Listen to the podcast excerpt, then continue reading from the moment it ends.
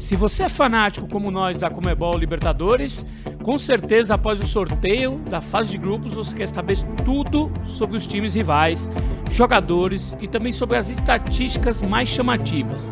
E aqui nós te contamos tudo o que você precisa saber.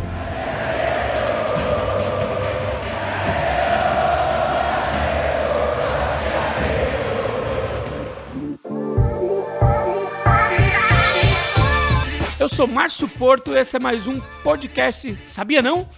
Conquistar a Copa é a obsessão do continente, ainda mais para aqueles que disputam o um torneio pela primeira vez.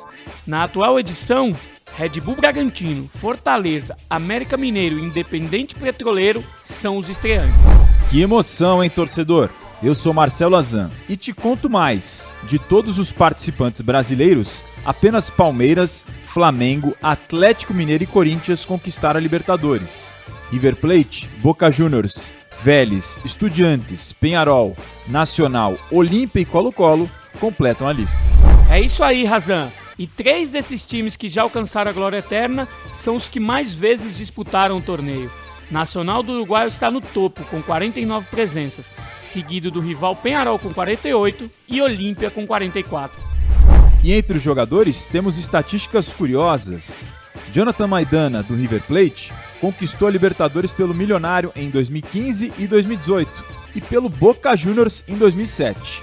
Mauro Bozelli também esteve nessa conquista chinese, mas essa não foi a única da sua carreira.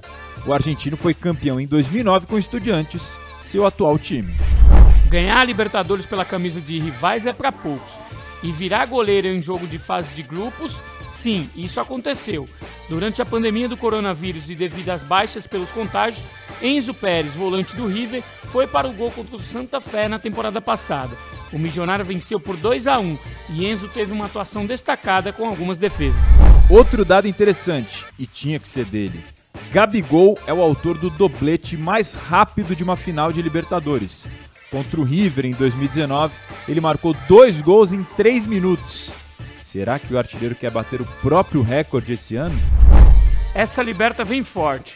Entre todos os jogadores destacados, somente dois foram artilheiros em edições anteriores. Mauro Bozelli em 2009 com 8 gols e Gabigol em 2019 com 9 gols. E 2021 com 11. Ele também é o único brasileiro a marcar em todas as fases da competição continental desde a fase de grupos. E não para por aí. Gabigol é o maior artilheiro do Flamengo na Libertadores com 23 gols e o quarto maior artilheiro do país na história do torneio. E aí, quantos desses dados você já conhecia?